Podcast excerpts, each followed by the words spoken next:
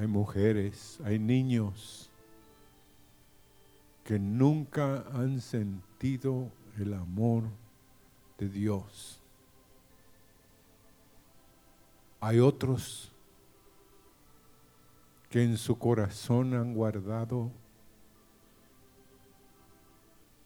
no amar. Se han cerrado. Están cautivos, amargados. Y Dios esta mañana está en este lugar para que tú de tu corazón aprendas a ser un canal de bendición. Si hay un río, hermanos, si hay una fuente como la de Dios, yo quiero fluir en ese río. Oh amor de Dios, tanto está mensurable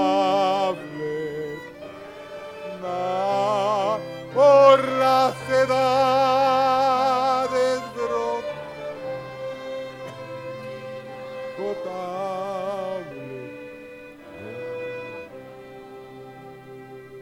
Siéntense, hermanos mm, y amigos.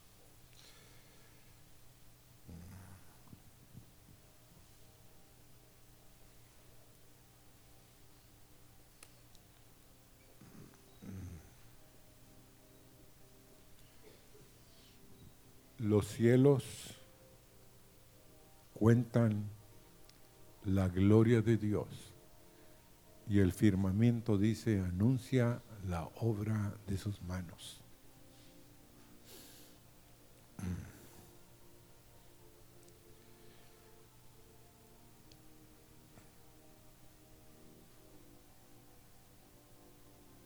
¿Quién de ustedes daría un peso por Rav.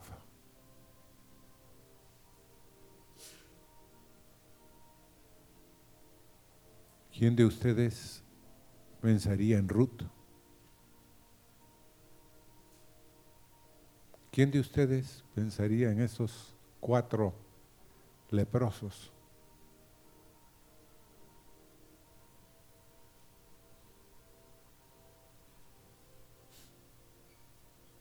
Creo que muy pocos.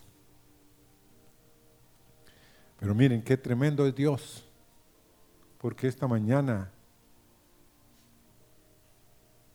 Dios desde la semana pasada me empezó a inquietar sobre el tema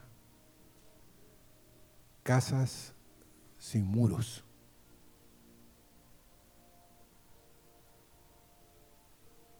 Hogares sin muros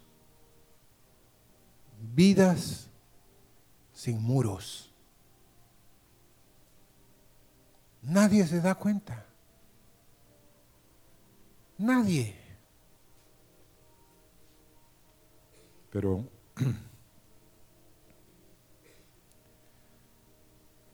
miren lo que dice la escritura en Ezequiel 38, verso 10 y 11. Así ha dicho el Señor Jehová y será en aquel día que subirán palabras en tu corazón y concebirás mal pensamiento y dirás, subiré contra tierra de aldeas e iré a gentes reposadas y que habitan confiadamente. Todos ellos habitan sin muros, no tienen cerrojos, ni puertas. ¿Aló?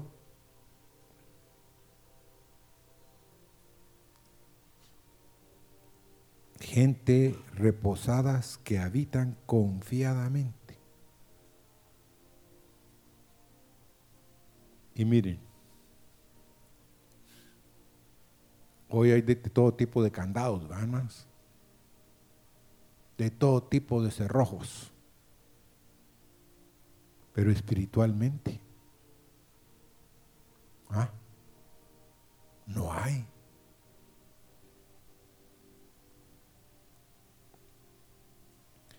Y viene, miren, de parte del enemigo, están llegando a tu casa a través de la televisión, a través del cable, a través de películas. Y tú confiadamente te sientas con ellos, miran algo y dicen, no estaba tan malo. Pero están confiados, hermanos. Y muchos creen que están haciendo bien,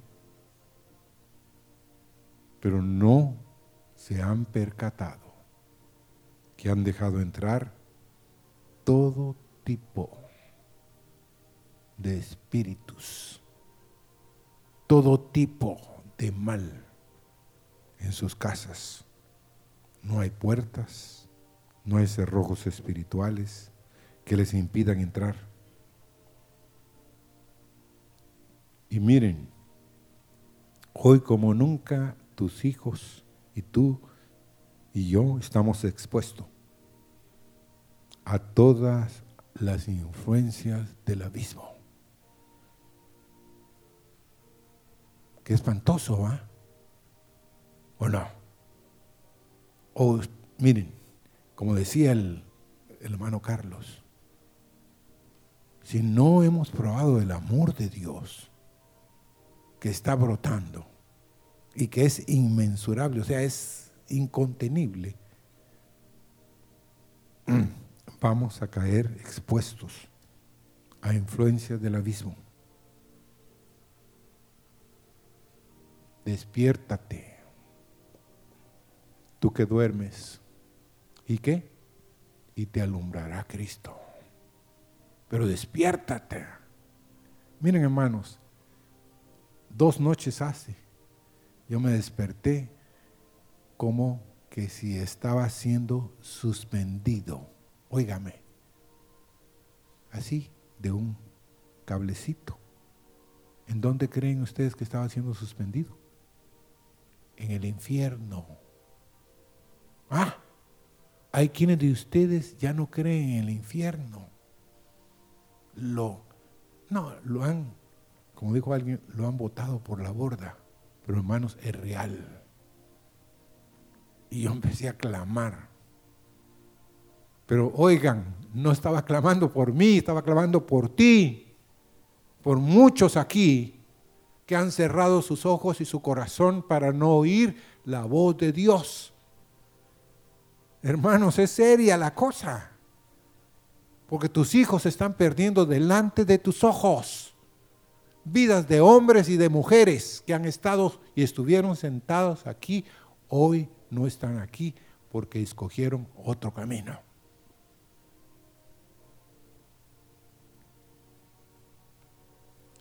¿Pero por qué? Porque Ezequiel dice en el capítulo 13 y verso del 3 al 5, así ha dicho Jehová el Señor, hay de los profetas insensatos que andan en pos de su propio espíritu, que nada han visto. Como zorras en los desiertos fueron tus profetas, oh Israel. No habéis subido a las brechas, ni habéis edificado un muro alrededor de la casa de Israel para que resista firme en la batalla en el día de Jehová. Ahora que son profetas insensatos. El Salmo 14.1, vamos ahí.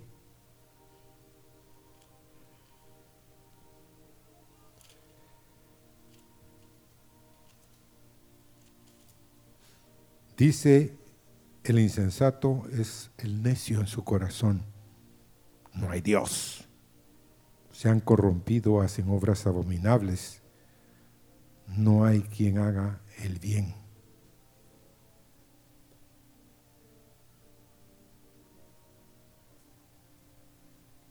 Estoy asustado por lo que estaba leyendo en estos días de las iglesias en Estados Unidos. El 90% de los pastores miran pornografía. Entonces sus vidas están llenas de inmundicia. ¿qué pueden estar ministrando del Espíritu si sus vidas están siendo, como decía hoy aquí, leprosos, fuera del campamento? Pero ¿por qué el Señor me metió en esto? Porque nosotros con mucha facilidad oímos lo que queremos oír. ¿Sí o no? Tú estás bien. Tú no tomas. Tú no fumas. Tú no asistes a prostíbulo. Y una gran lista nos han hecho. Nosotros queremos que porque hacemos todas esas cosas, somos buenos. Pero el jueves nos dijeron que cada hombre predica su verdad y cree lo que él cree que es su verdad. Pero posiblemente no es la verdad de Dios. Porque si alguien era sabio y entendido en el Antiguo Testamento, eran los fariseos. Y ellos dijeron, crucifícale, mátale, ¿o no? Ellos tenían una verdad, pero no era la verdad de Dios. Tremendo, hermanos. No lo había conceptualizado yo desde el punto de vista de que este coco, que esta mente puede creer algo, pero no es lo que Dios ha querido poner en su espíritu, en tu espíritu, en tu corazón.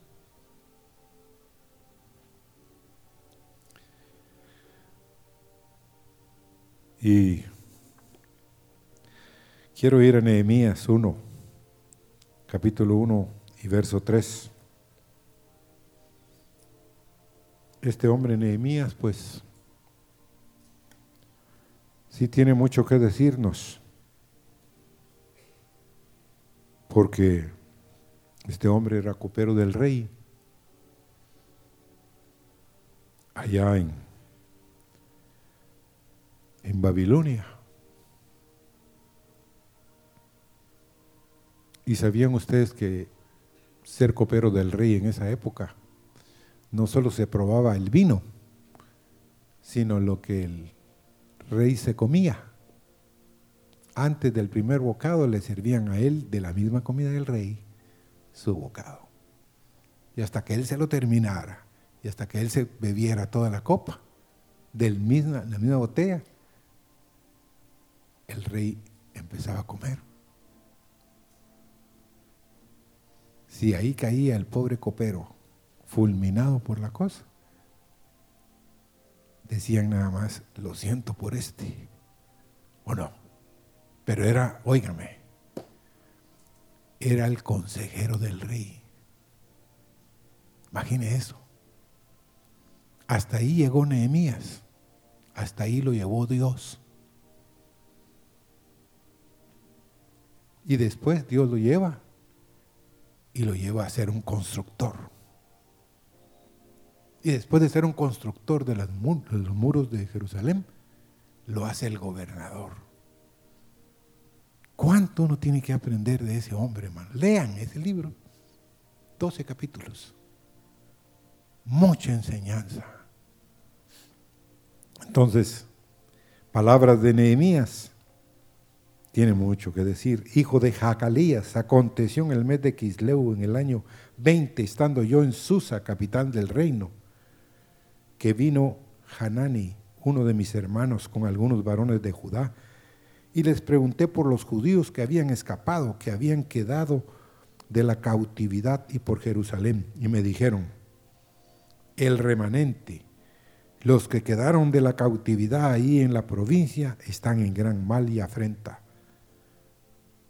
Y el muro de Jerusalén derribado y sus puertas quemadas a fuego.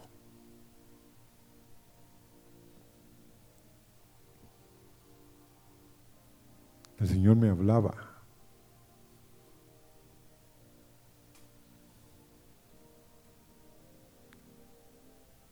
Hoy Jerusalén aunque tú no lo creas, es la iglesia. Somos parte de la Jerusalén. ¿Y qué dice ahí? Que el Jerusalén está qué? Los muros están qué? Están botados. Están en gran ruina. No, pero este está bien.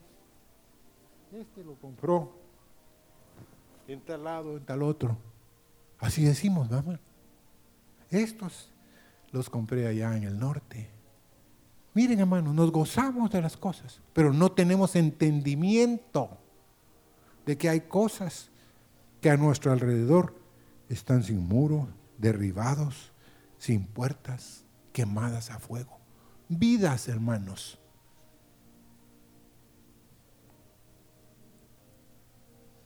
Ahora, hay personas que han entrado a la iglesia y están en vías de restauración,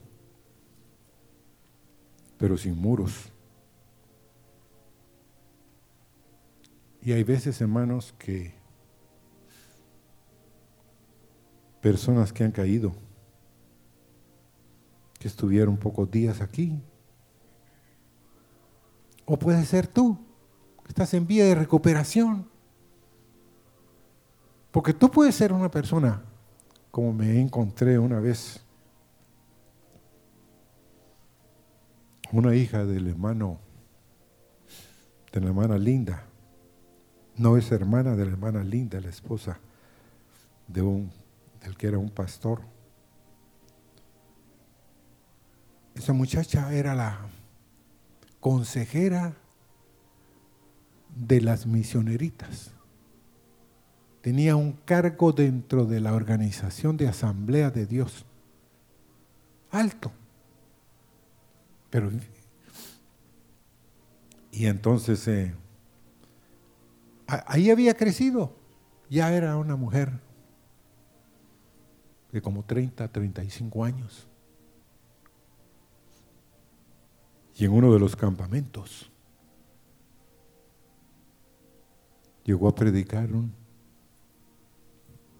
dirían ustedes, un hombrecito, que le costaba hablar español, se le trababa la lengua. Pero ese ministro le puso el dedo y le digo, no te conozco, pero Dios te conoce. Tú no lo conoces a Él. Ella dice que, ¿qué? ¿Sí? Tú haces cosas escondidas. Tú haces esto. Porque ella decía, no. Y le empezó a escribir, ¿sí? De pronto se dio cuenta que era Dios que se lo estaba diciendo. Y la mujer pegó el grito desde allá hasta aquí ahí en el Monte Sión, allá en Guatemala, en, lugar de campamentos. Entonces, aquí pueden haber personas así, que han estado aquí sentados por años, pero en su corazón nunca han sentido el dolor de su pecado, de su, de su problema. Entonces están aquí, hermanos, sin muros, sin nadie que los disierna.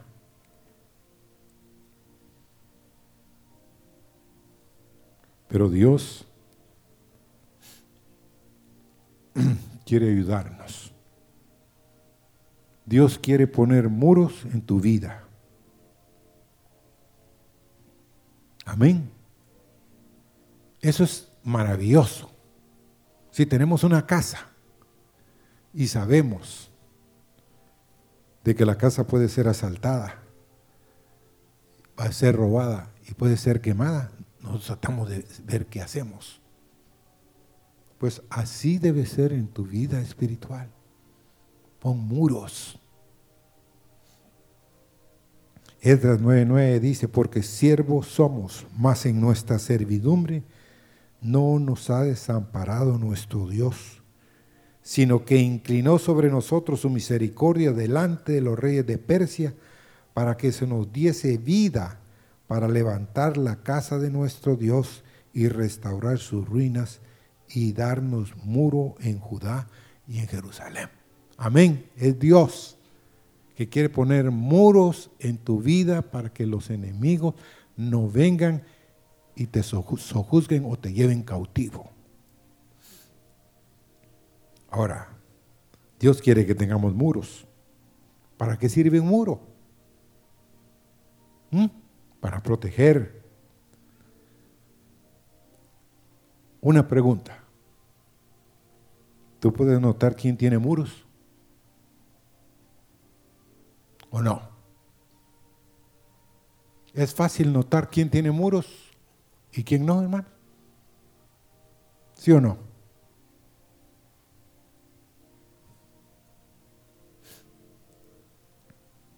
No nos cuesta, nos cuesta. En medio de la universidad. Pueden haber personas que el mismo enemigo ha mandado para hacer de tu vida una vida cautiva. Para que derrumbes todas las cosas que creíste de niño. Yo me asusté cuando empecé a preguntar por una serie de jóvenes que cuando llegamos aquí asistían a la iglesia. Pero cumplieron 14 y 15 años y ya no volvieron. Entonces yo, preguntándole una vez a una persona que sabía que tenía un familiar, me dijo, es que hasta ahí quiere obedecer. De 14 o 15 años en adelante ya no quiere obedecer, ya no quiere oír, ya se cansó de oír, ya sabe que es lo mismo. No, pero no ha hecho nada Dios en el corazón de él. ¿Me puedes hacer el favor? Este es mi teléfono, que me llame, yo quiero hablar con él. Hasta el día de hoy estoy esperando que me llame. Pero aunque usted no lo crea, lo tengo entre ceja y ceja muchas veces. Así Dios quiere y nota, Dios siempre sabe quién tiene aquí muros y quién no los tiene. Decisiones sabias hoy para un futuro mejor. Los que no tengan muros, hermanos, óigalo bien.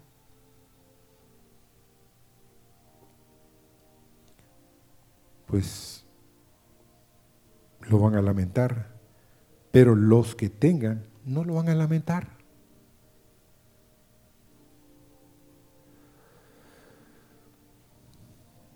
Pero Dios, si quiero insistirles, quiere poner muros en tu vida. Por ejemplo, hay quienes de nosotros somos un poco iracundos. ¿O no? No, yo no soy iracundo. No te conoces. No te conoces. Somos iracundos. Somos soberbios, hermanos. Ah, no. Somos. Soy. No solo ustedes todo es que nos pinchen donde nos duele y empezamos a dar de gritos, ¿sí o no? Pero miren lo que dice Proverbios 25, 28, como ciudad derribada y sin muro es el hombre cuyo espíritu no tiene rienda. ¿Ah? Como ciudad derribada y sin muro es el hombre cuyo espíritu no tiene no tiene rienda. Ah, es que yo digo lo que siento. y si Dios está delante de ti, ¿ah? ¿qué haces? ¿Qué haces? No, no, no, eso no lo puedo decir aquí. Me dijo alguien, delante de usted no puedo decir eso. Una vez vino un alemán a componer la cerca eléctrica. Y miren, esa mañana habíamos estado orando con él y yo salí porque él quería algo ahí. Pero de pronto la cerca eléctrica le pegó solo golpe y salió de él, hermanos. Y me, perdóneme, me dijo, yo no soy así. Perdóneme. No le dije, no tengas pena. Pero yo quiero nada más que sepas, así eres. Solo faltó un poquito de, de corriente. Brincaste, le digo, saltaste. Fue algo así. Ahí estaba. Perdóneme, me dijo. Te perdono, le dije Pero, ¿por qué lo hizo? ¿Pero por qué sintió la reprimenda? Algo en, mi corazón lo hizo. Entonces, hermanos, si tú tienes muros, vas a tener restricciones, impedimentos, un control, un freno.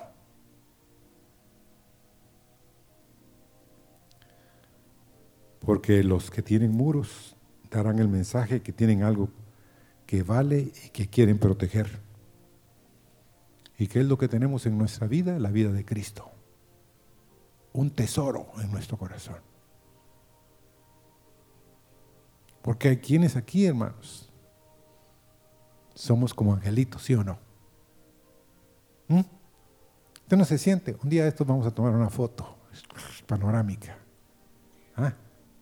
Porque hoy yo vi a mi querido hermano Sebastián tomar una foto. Mira, Vito me dijo lo que hace esta cámara. Una panorámica. Ajá. Entonces, si nos toman una panorámica aquí, todos vamos a estar sonrientes, contentos, ¿me entiendes? Ahora, si nos tomaran una panorámica cuando el calor del día está de lo más y nos chocan el vehículo. Ah, se acabó la sonrisa. Nos bajamos que si tenemos un arma amenazamos al otro o no. Así somos. Pero miren hermanos, esa es una muestra que no tenemos freno, que no tenemos restricciones. Amén. Ahora, el enemigo sabe que los muros son importantes. ¿Ya oíste eso? El enemigo sabe que los muros son importantes. Porque donde no hay muros, él puede atacar con mucha facilidad, ¿sí o no? Si una cerca está derribada, cualquier cosa entra, ¿sí o no? Ahora, si tus áreas débiles están protegidas, hay menos riesgo de caer en la batalla. Un muro sirve para que hayan atalayas también. También, ¿qué otra cosa? Sirve para atacar desde un lugar seguro. Por ejemplo, ese torreón que está ahí. El otro día dije, ¿para qué está ahí esa cosa? Hermanos, allá arriba antes, me acuerdo yo, había una luz muy fuerte que salía. Porque antes no había en la propiedad, en ese lado, no había ninguna casa. Entonces, era muy fuerte, entonces se miraba en todo el, hasta allá. O sea, sirven para protegernos. Entonces, ¿cómo haces tú para edificar muros en tu vida? Esa es una buena pregunta, ¿no? ¿Cuántos de ustedes son obedientes? No levanten la mano. Yo mejor me guardo la mano. ¿Ah? Yo soy obediente. Yo me río, hermano, porque somos desobedientes, ¿sí o no? Somos desobedientes, nos dicen una cosa y hacemos otra. No, pero es que yo creo que esta es mejor. No, no, no, pero yo te dije que hicieras esto. No, pero ya lo hice. No, no, no, eso no era lo que quería. Entonces, empieza con eso, con pequeñas cositas. ¿Mm? Proponte, Señor, dame la gracia para ser obediente. Señor, por favor, derrama sobre mí un espíritu de obediencia que yo sea un joven, una mujer, un hombre obediente. Porque si no, hermanos, tarde o temprano te botarán del trabajo. Te anuncio. ¿Mm? Porque nadie quiere tener empleados desobedientes. Amén. Ni Dios tampoco quiere tener hijos desobedientes. Ah.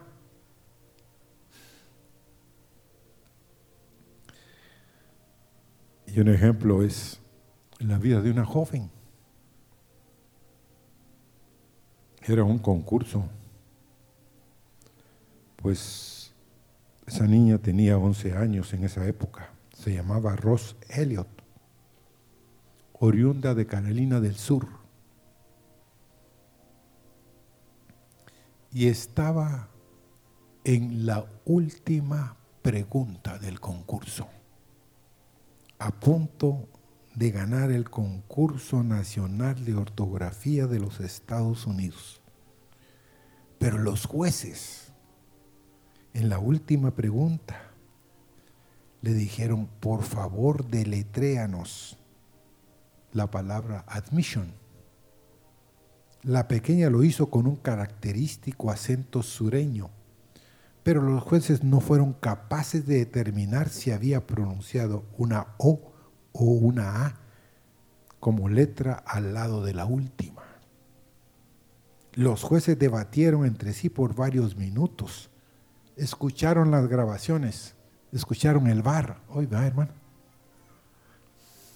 y sin embargo la letra decisiva tenía un acento demasiado marcado para descifrarlo. No sabían si era. Finalmente los jueces decidieron preguntar a la única persona que conocía la respuesta. ¿Quién era? ¿Quién era, hermanos? Ella.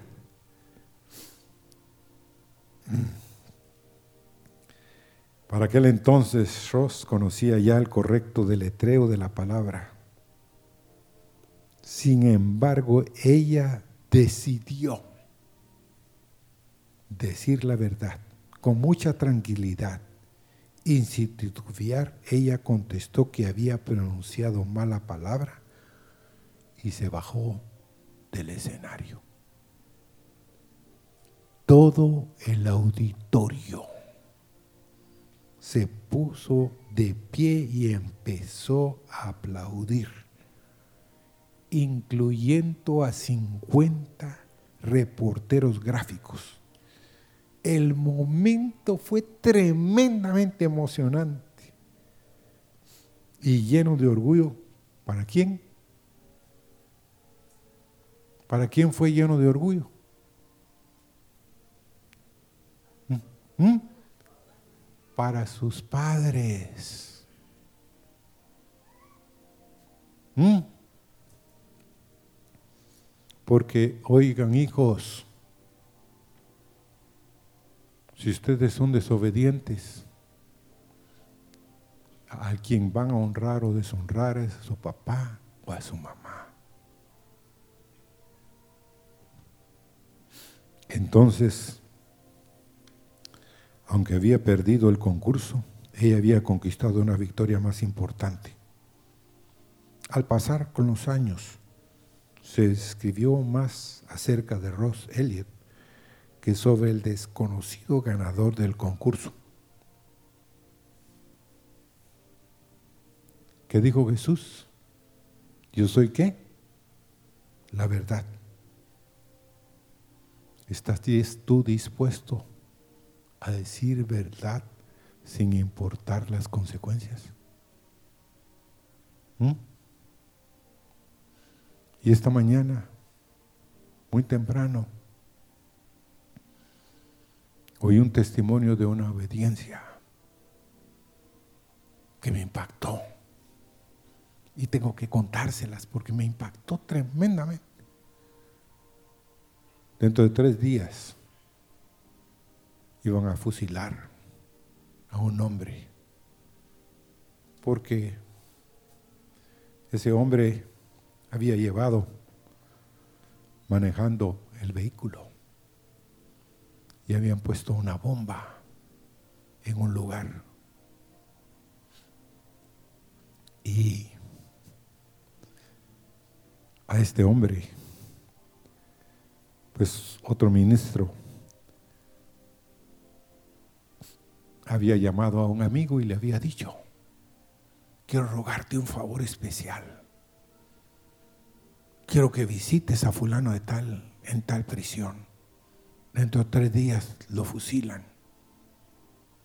Lo han juzgado porque el veredicto fue que él fue el que puso la bomba en tal y tal lado.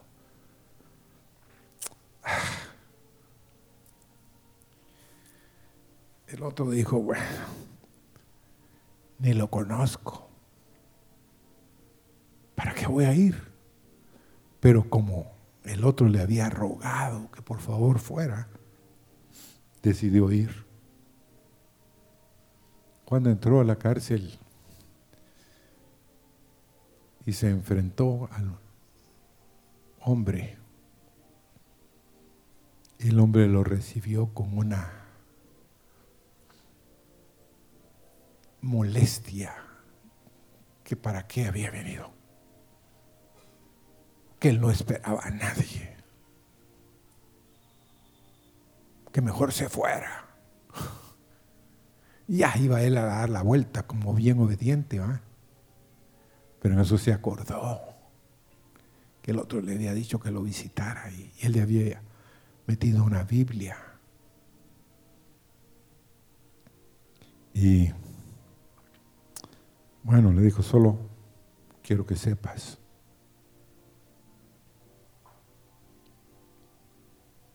Te quiero regalar esto y por favor léelo. Y nos vemos. Dio la media vuelta y se fue. Pero al día siguiente no podía dormir. Decidió ir a visitarlo de nuevo. Y la sorpresa de él es que le recitó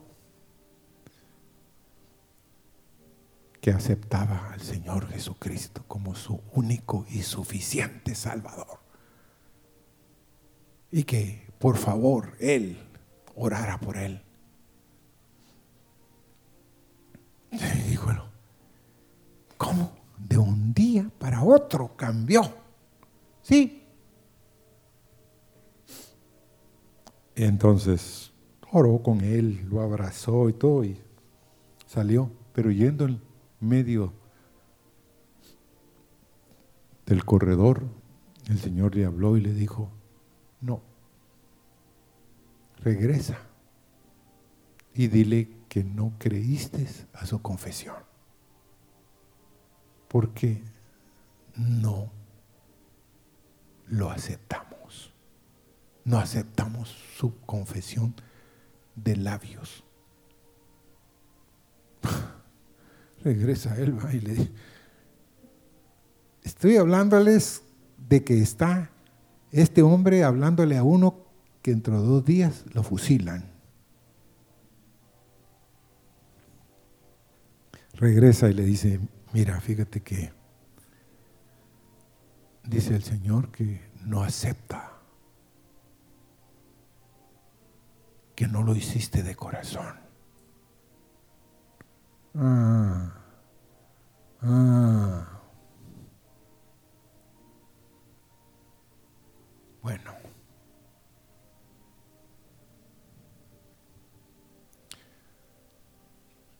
le dice, por favor acérquese, le quiero contar algo. Yo solo iba manejando el coche, el carro.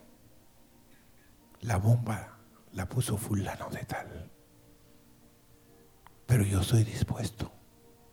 Y eso me falta este día y el día de mañana. Y me fusilan. Así que ¿Y cómo se llama el fulano? El otro. El que puso la bomba, fulano de tal. Y él empezó a investigar dónde estaba ese día. Casi al caer la tarde, llegó ese hombre, fruto de la bomba.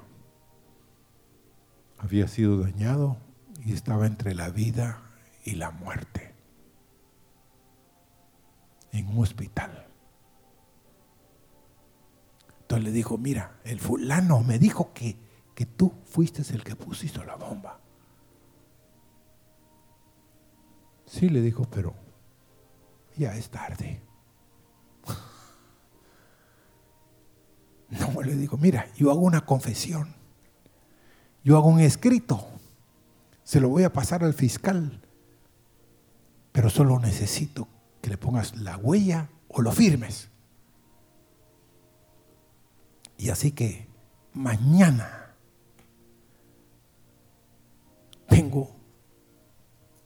cuando abran la cárcel.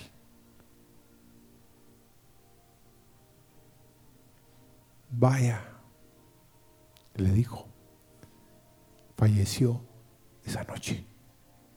Cuando él llegó temprano le cuentan. Entonces, y ahora dijo, ¿qué hago? Señor, ¿ahora qué hago? ¿Cómo libramos a este pobre hombre que va a pagar los platos rotos de otros?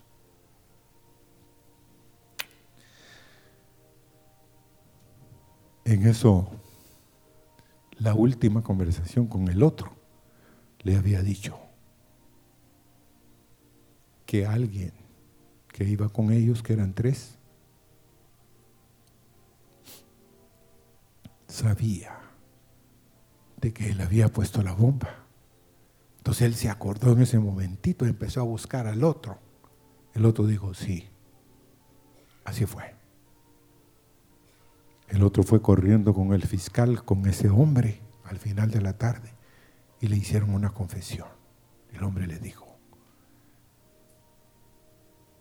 pero conclusión, ¿por qué me impactó? absolvieron al que iban a fusilar. Tú no estarías dispuesto, hermano, a dar un veredicto, a interceder por alguien. Si te cuentan de que está gravemente enfermo, a punto de morir, ¿no estarías dispuesto a ir como fue este hombre y rescató a este hombre?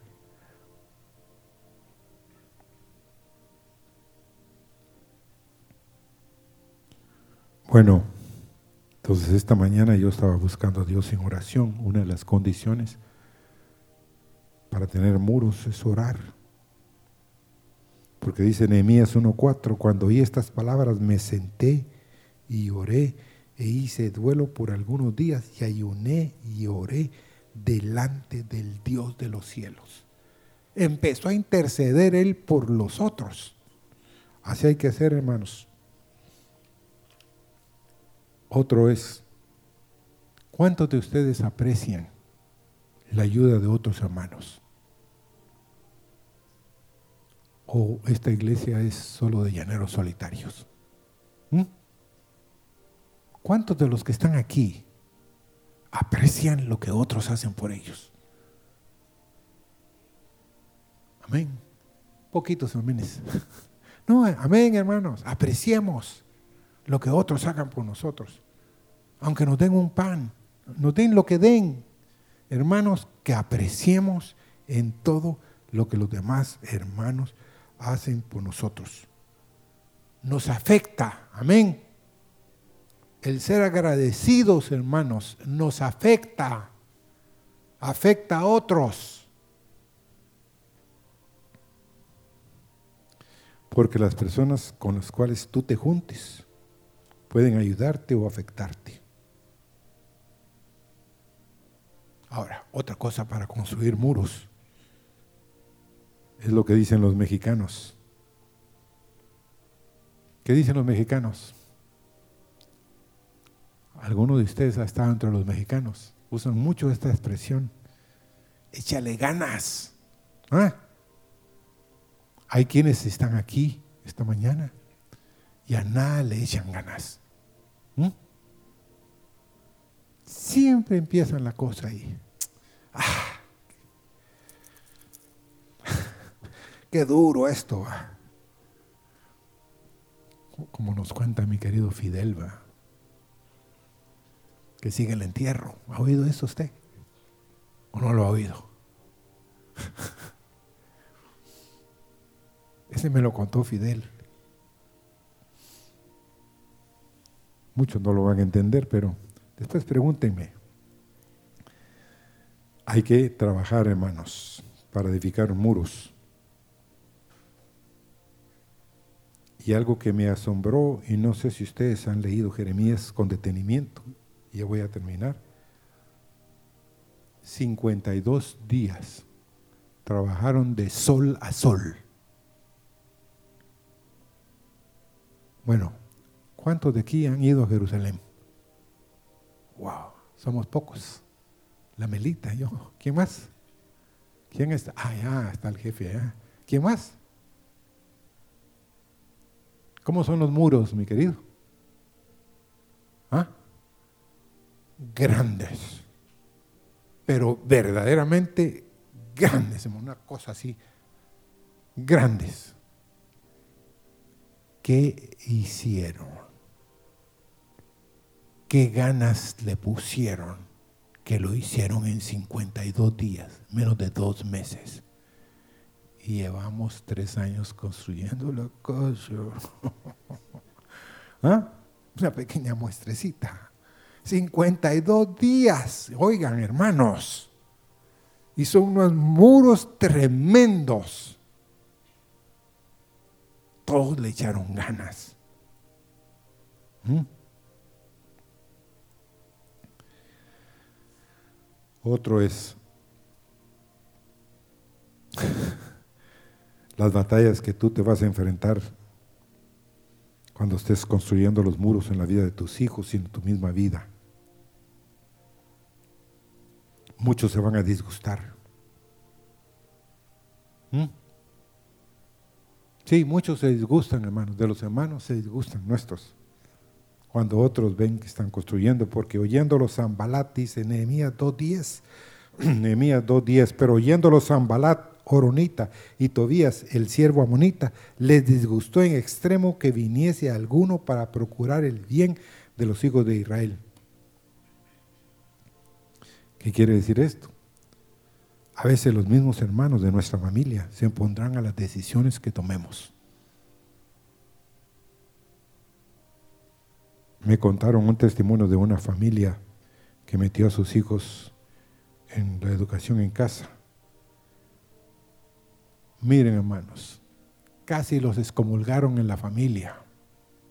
Les dijeron que era la peor decisión de su vida, que sus hijos iban a ser anormales, iban a ser personas que no se iban a poder relacionar con los demás.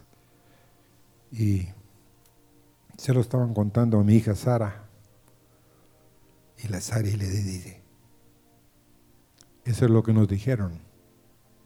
Cuando empezamos con la educación en casa, hace ¿cuántos años, Joel? ¿Mm? 17, 18 años.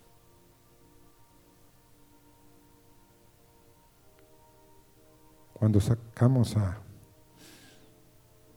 Ariel y a Sari también o sea, un tiempo antes de que viniera Joel. y estuvieron estudiando en casa también. Él les dijo, y yo les dije también a los ingenieros en Colgate, mis hijos no son ningunos inadaptados, no son ningunos que ustedes han descrito. No, pero no se van a poder comunicar. Todo lo contrario, dijo. Ellos son personas que tienen relaciones, pero siempre habrán problemas, hasta amenazas, pero no nos rindamos, hermanos, perseveremos, no nos rindámonos, no nos rindamos. Y quiero terminar en Isaías 56, 5. Miren lo que dice el Señor.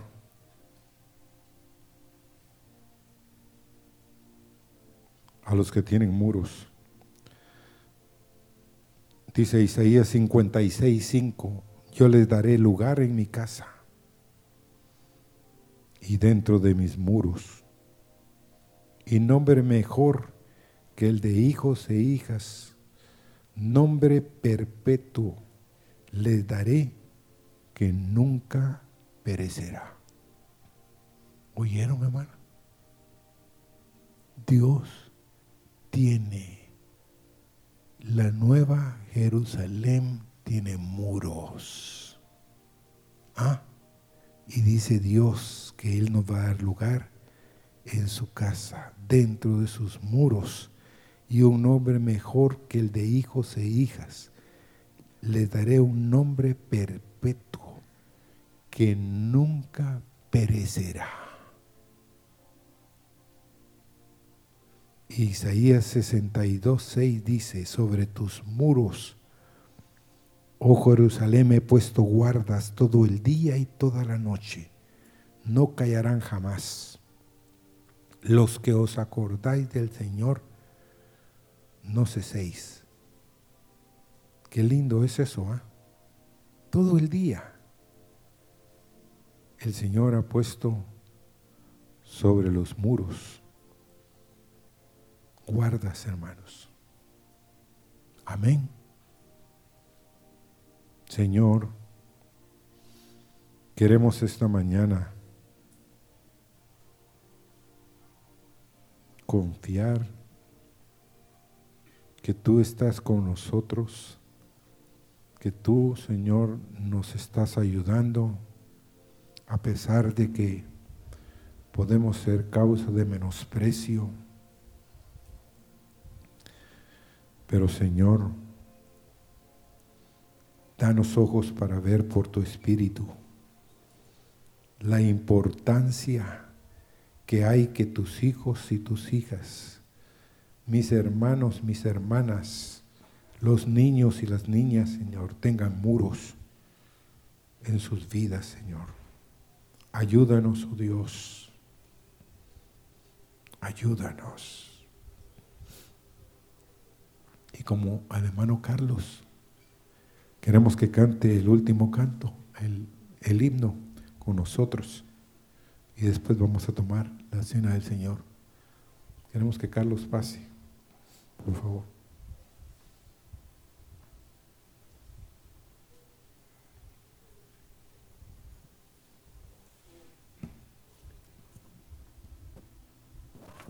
Póngase de pie, hermanos.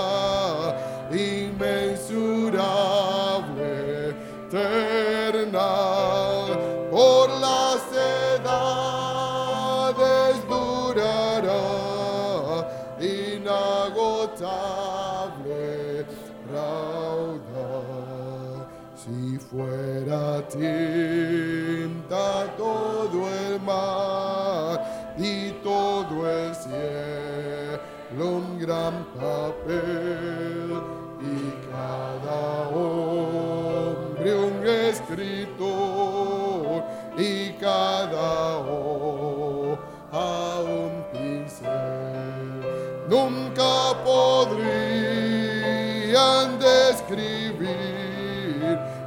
gran amor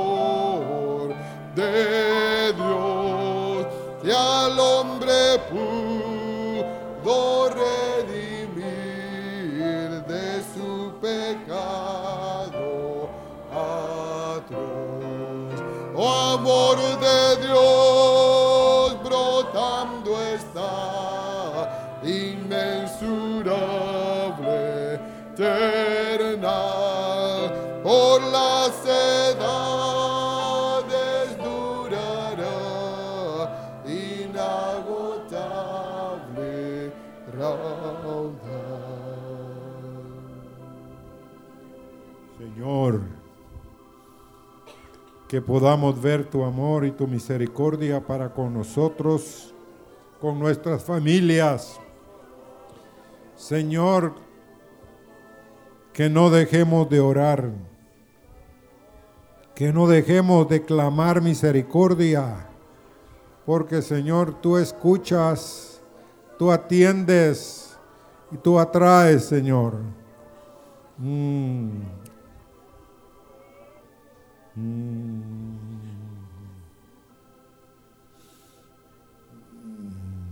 Amén. Quiero invitar, siéntense un momentito, invitar a los hermanos, el hermano José Baide, el hermano Esteban, el hermano Tomás nos van a ayudar a distribuir los elementos.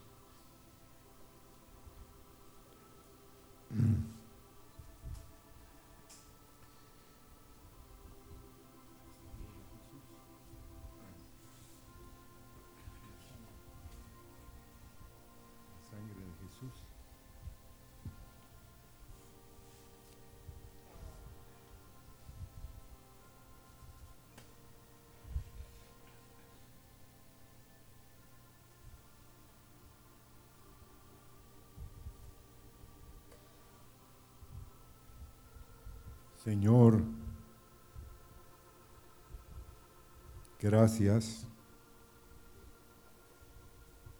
por estar en medio de nosotros. Y queremos, sí, Señor, tomar estos elementos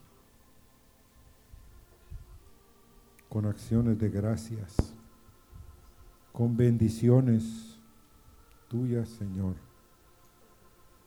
Y queremos cantar de las maravillas de la sangre de Jesús.